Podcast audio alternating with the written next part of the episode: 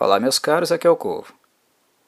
Hoje proponho abordar um pouco a obra do mestre do horror vitoriano Edgar Allan Poe, mais especificamente o conto Os Fatos que Envolveram o Caso do Sr. Valdemar, ou O Caso do Sr. Valdemar, como também é conhecido por aí.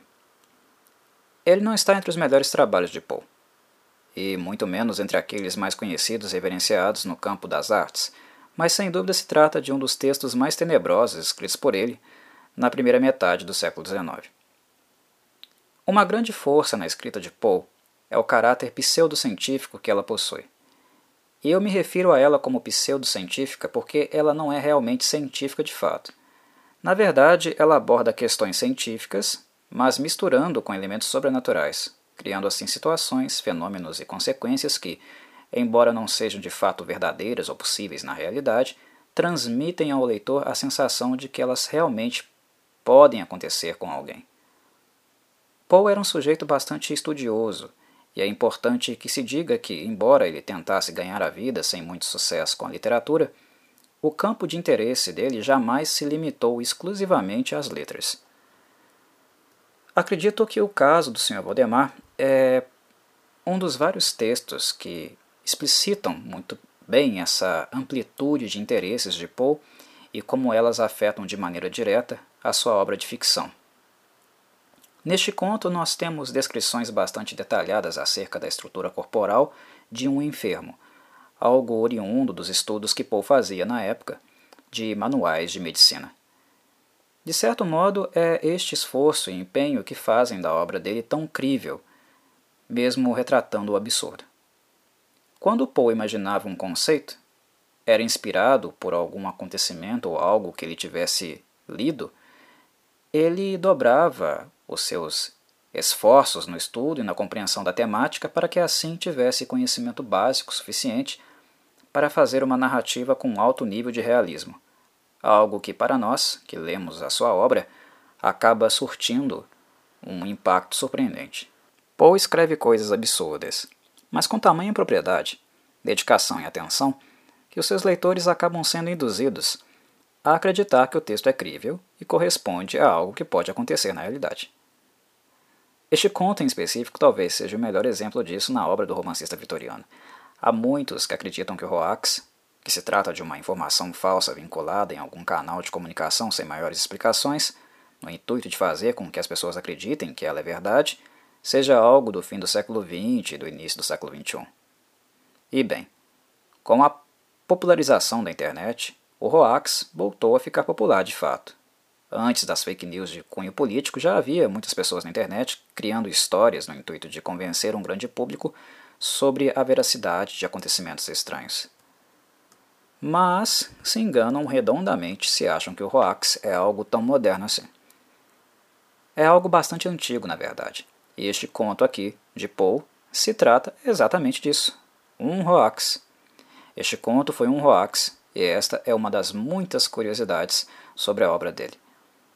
Na minha análise, eu enxergo desonestidade por parte do romancista. Afinal, quem cria hoax é desonesto.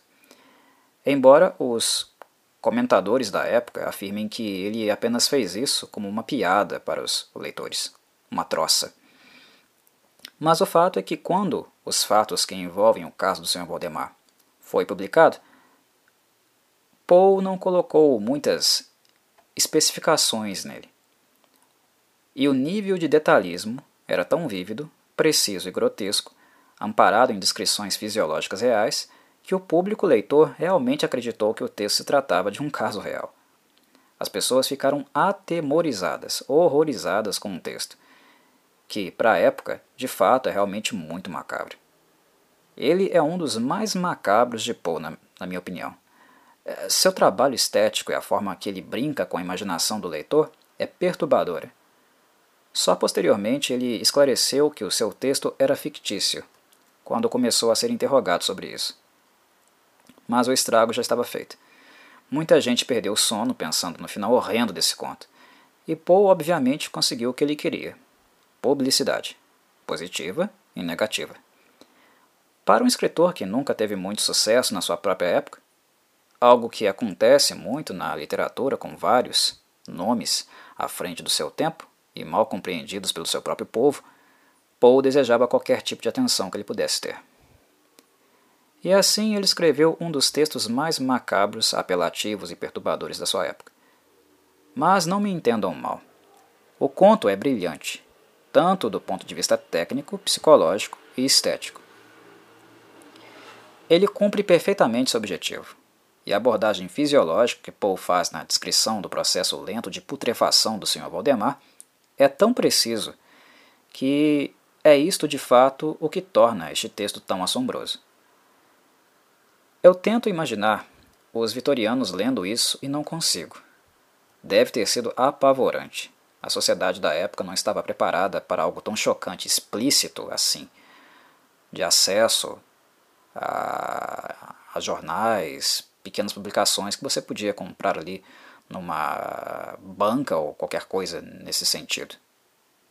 E é material pesado demais para ser algo tão aberto ao público.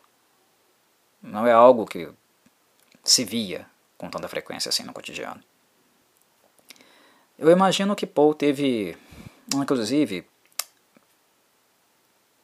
motivações pessoais para investir numa descrição médica tão apurada como esta que ele apresentou aqui. Quando Paul publicou o conto, em 1845, fazia quatro anos que ele batalhava junto com a esposa dele, Virginia, uh, com relação à doença dela.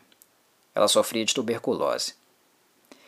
Imaginem, por um breve momento, o que é sofrer desta maldita doença por quatro anos sem os tratamentos modernos que nós temos hoje. O nível de abatimento e estado lastimável que essa doença causava nas pessoas. Sentiu? Se Paul conseguiu descrever alguém tão enfermo e literalmente definhando no leito de morte, como o Sr. Valdemar? Isso, sem dúvida, se deve ao fato também dele mesmo ter vivido experiências muito semelhantes com a própria esposa. As imagens são tão vívidas porque, literalmente, Paul as vivenciava todos os dias. Muito possivelmente ele encontrou na literatura uma forma de elaborar e aliviar esta tensão. Eu não tenho a menor dúvida que os fatos que envolvem o caso do Sr. Valdemar refletem diretamente o sofrimento dele e de Virginia. Eu não poderia deixar de mencionar, é claro, o segundo campo de interesse e recurso utilizado pelo texto, que é o mesmerismo. O controle da mente e o processo hipnótico é uma temática que causava muito fascínio na sociedade vitoriana. O século XIX foi bastante aquecido no que, no que diz respeito a este tema, com estudos constantes e muitas experimentações. Um exemplo disso é o posterior trabalho do médico austríaco Josef Breuer, que, ao ensinar o método terapêutico hipnótico para Sigmund Freud, teve uma influência direta nos primeiros trabalhos da teoria psicanalítica e na noção de inconsciente. Os vitorianos mais letrados e com algum nível de educação certamente tinham acesso à temática, algo que Poe, por sinal, ajudou a colocar ainda mais em evidência com a sua obra. Basta refletir quantas vezes o mesmerismo apareceu como elemento-chave em seus textos. Poe tinha um interesse gigantesco pela mente humana e por fenômenos ainda não explicados pela ciência. E mesmo que ele nunca tenha sido um cientista de fato, esta curiosidade da era vitoriana por parte do público leigo é muitíssimo bem representada, retratada na obra dele. Em os fatos que envolvem o caso do Sr. Valdemar, a proposta de Poe é atuar em duas dimensões. Primeiro, ele quer incitar esta curiosidade do público acerca deste fenômeno curioso que é a hipnose. E segundo, incitar o medo ao mexer, mirar as profundezas do desconhecido, daquilo que está para além da vida, que seria a suposta vida após a morte, algo que a humanidade sempre teve bastante interesse por não conseguir lidar muito bem com a própria finitude. Poe junta, cola uma temática na outra, fazendo com que elas trabalhem conjuntamente. O questionamento central é: se uma pessoa estiver em processo hipnótico e próximo da morte, se o corpo dela morrer, a mente morrerá junto? Ou continuar, continuará sob controle? Ela ficará ativa até o momento que o link seja finalmente rompido? Pensar numa coisa como essa, imaginar algo assim, É algo simplesmente macabro, perturbador, horripilante, só de imaginar. Mas também é igualmente brilhante, meus caros. A condução hipnótica de Valdemar, em processo de morte e no pós-morte, é uma das coisas mais medonhas que eu já li em literatura. Poe não poupa adjetivos para descrever o processo. O estado lastimável da estrutura física de Valdemar, após a morte, vai progressivamente piorando. O homem literalmente apodrece na cama. E, mesmo que você não esteja na cena, mas sua sensibilidade seja alta, talvez você até consiga sentir o mau cheiro que exala do que antes nós costumávamos chamar de corpo humano. Uma coisa que vai definhando aos poucos ali. É grotesco. E o texto é tão imersivo que você até sente o processo, é medonho. No entanto, uma coisa, uma única coisa, continua uh, pulsando ali. Eu não sei se eu posso dizer que está vivo, mas mexe. Na constituição daquele corpo putrefo, em estado de decomposição, uma coisa continua se movendo em virtude desse link hipnótico que foi estabelecido e é mantido. A língua de Valdemar. A expressão facial de morte de Valdemar é horrenda. A descrição do rosto dele é algo que assustaria até quem trabalha em hospitais e já acompanhou o falecimento de pacientes terminais. A boca dele permaneceu aberta e, por sua vez, a língua enegrecida com um pouco de dificuldade, tentando conseguir energia, continua fazendo os movimentos na tentativa de responder às perguntas que são solicitadas.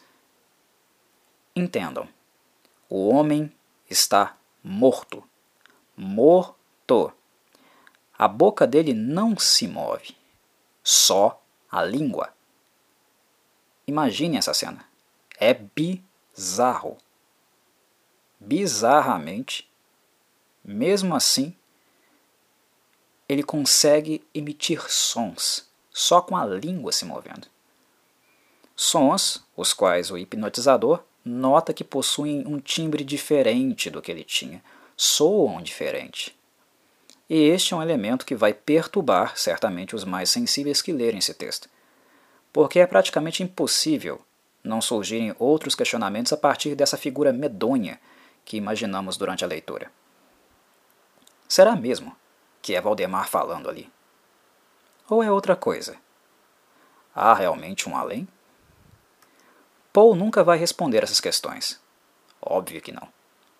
Porque são elas que dão o tom fantástico e ambíguo do seu texto, necessário a ele.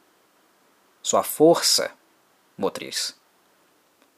É o contato com esta coisa incrível e perturbadora que fará germinar em suas mentes de vocês, leitores, medos, temores e superstições das mais profundas.